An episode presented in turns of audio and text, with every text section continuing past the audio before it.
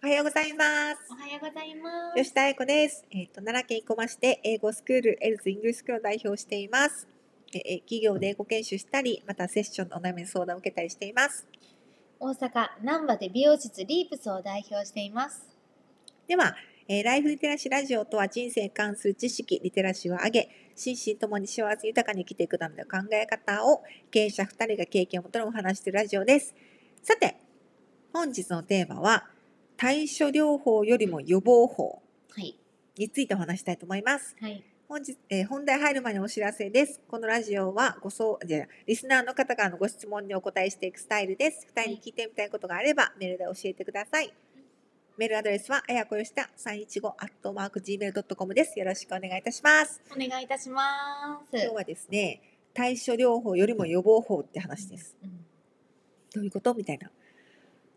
なんか、ほとんどの、あの、私も含めて、ほとんどの人が対処療法をしてるんですって。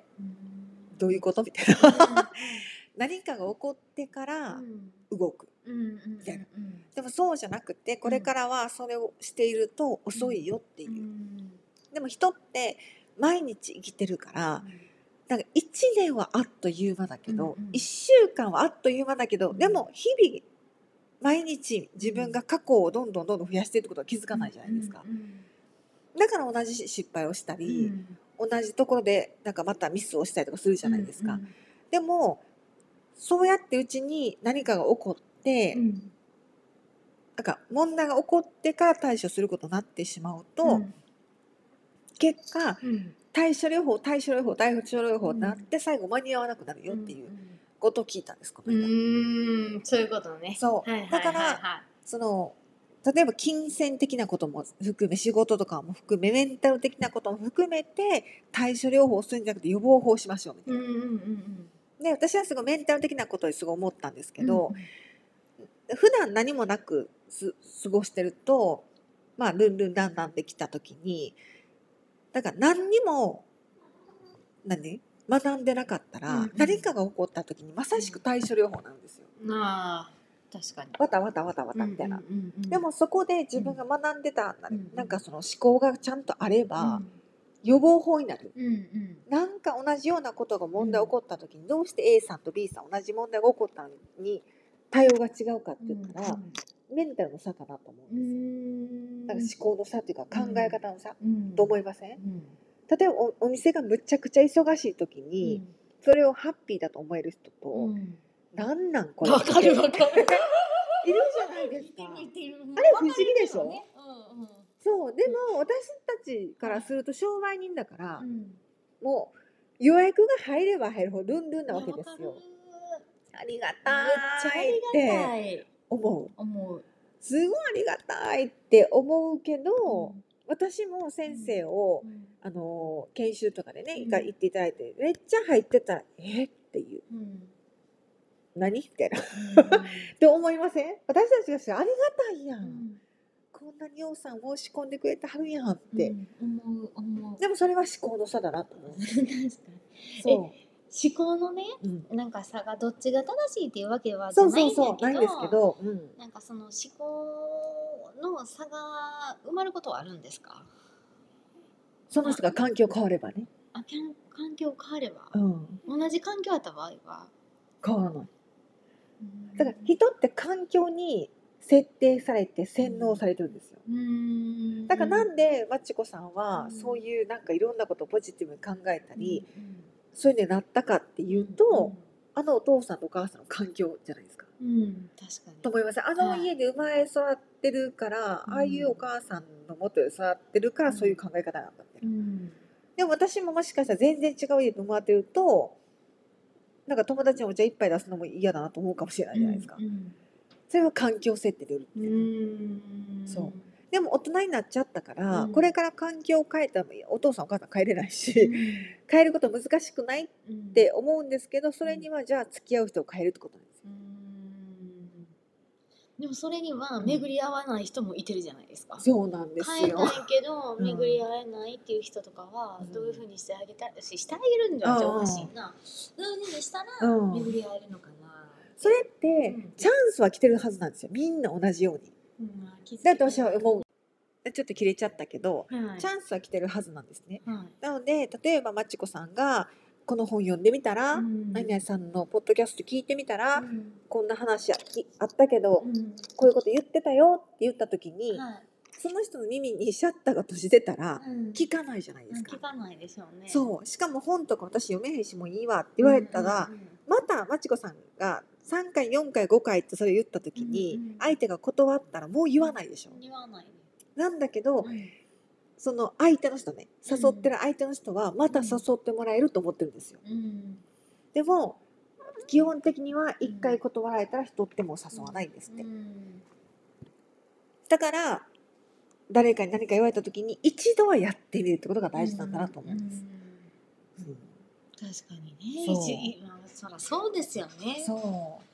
そっから考えたら言う方もね。そう言う方ももう嫌じゃないですか。はい。迷惑かなと思うし、んそうなんです、うん。確かにね。私もなんかこの間昔の友人同期がね、はい。英語が学校に行ってた何？大手英語スクールで行ってた時の同期が、はい。ね、今は英語を教えてないんですよ。もうん。う10年ぐらい。で私英語力がめっちゃ落ちたからなんか英語話す機会が欲しいとか言って言ってたんです。だだから私国際パーティーを主催してるじゃないですか。だからそれにおいでよって誘ったら、うんいやーちょっと次の日の仕事が早いからって言われて、うんああそうみたいな。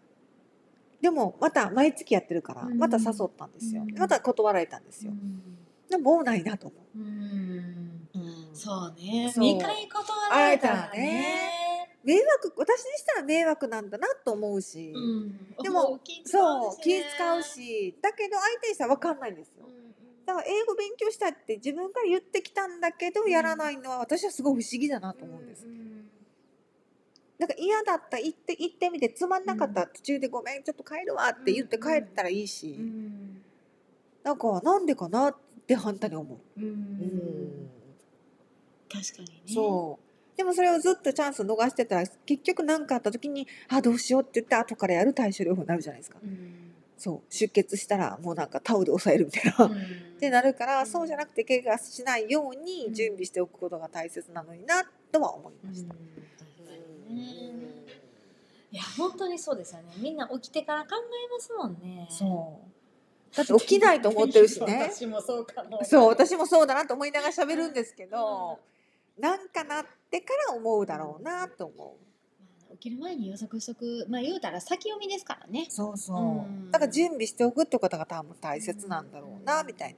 うん、なんか全てにおいてその綾子さんのお父さんの教えとかでも予測して動けって教えてもらってはるじゃないですか、でそれって時代のこともそうなんでしょうねと思って。そうなんでしょうね。うん。目の前のこともそうやけど予測しとくと、うん。ね。そうそう。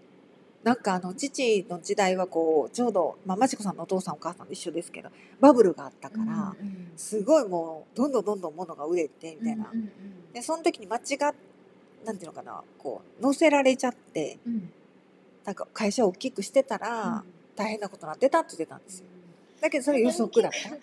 確かに大きくしてるとこちょっと傾いてはりますもんねそうそう。でもそれってそのなんだ勢いよく行くとかじゃなくて、うん先を読めなかった。うん。うん。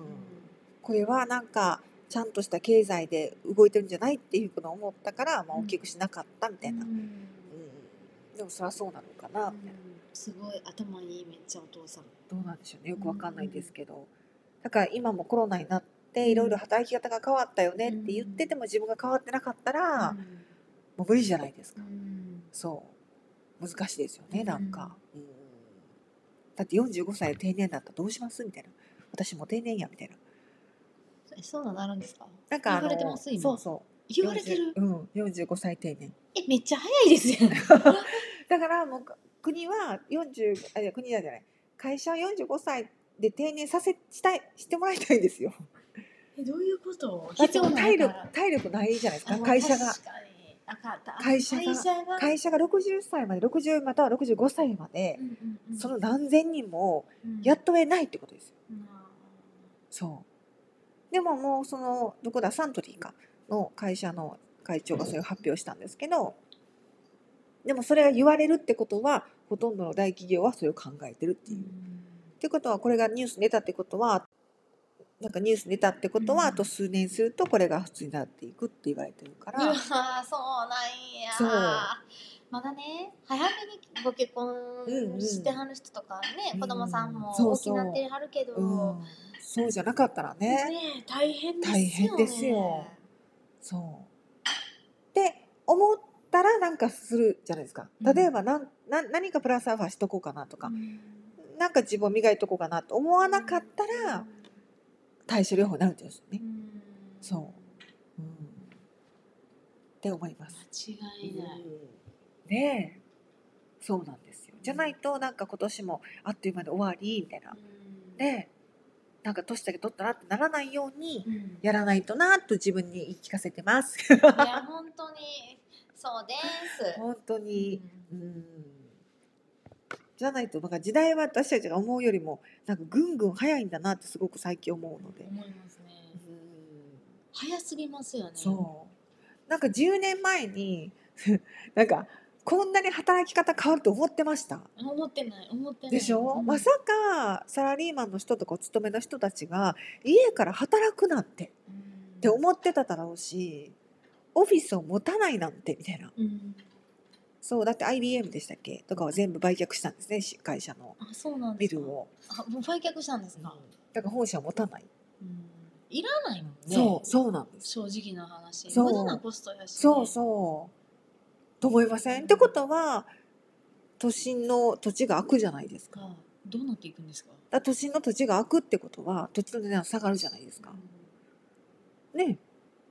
だから土地を買うっていうのにあんまり価値がなくなってくるんですかね、まあ絶対それはなると思いますわ。そうなんとなく。ねえだから変わっそれも変わってきてることを考えないといけないんだなと改めて思いました本当ですうんね。先読み先先読読みってみ。いうなんか正しい情報を知るっていうのがすごい大切なんだなっていう、ううんんっていう感じです。はい。今日は真面目でした。真面目真面目。ということで、このラジオはリスナーの方からご質問、ご相談をお答えしていくスタイルです。二人に聞いてみたいことがあればメールで教えてください。アドレスは、あやこよした315アットマーク Gmail.com です。よろしくお願いいたしますありがとうございました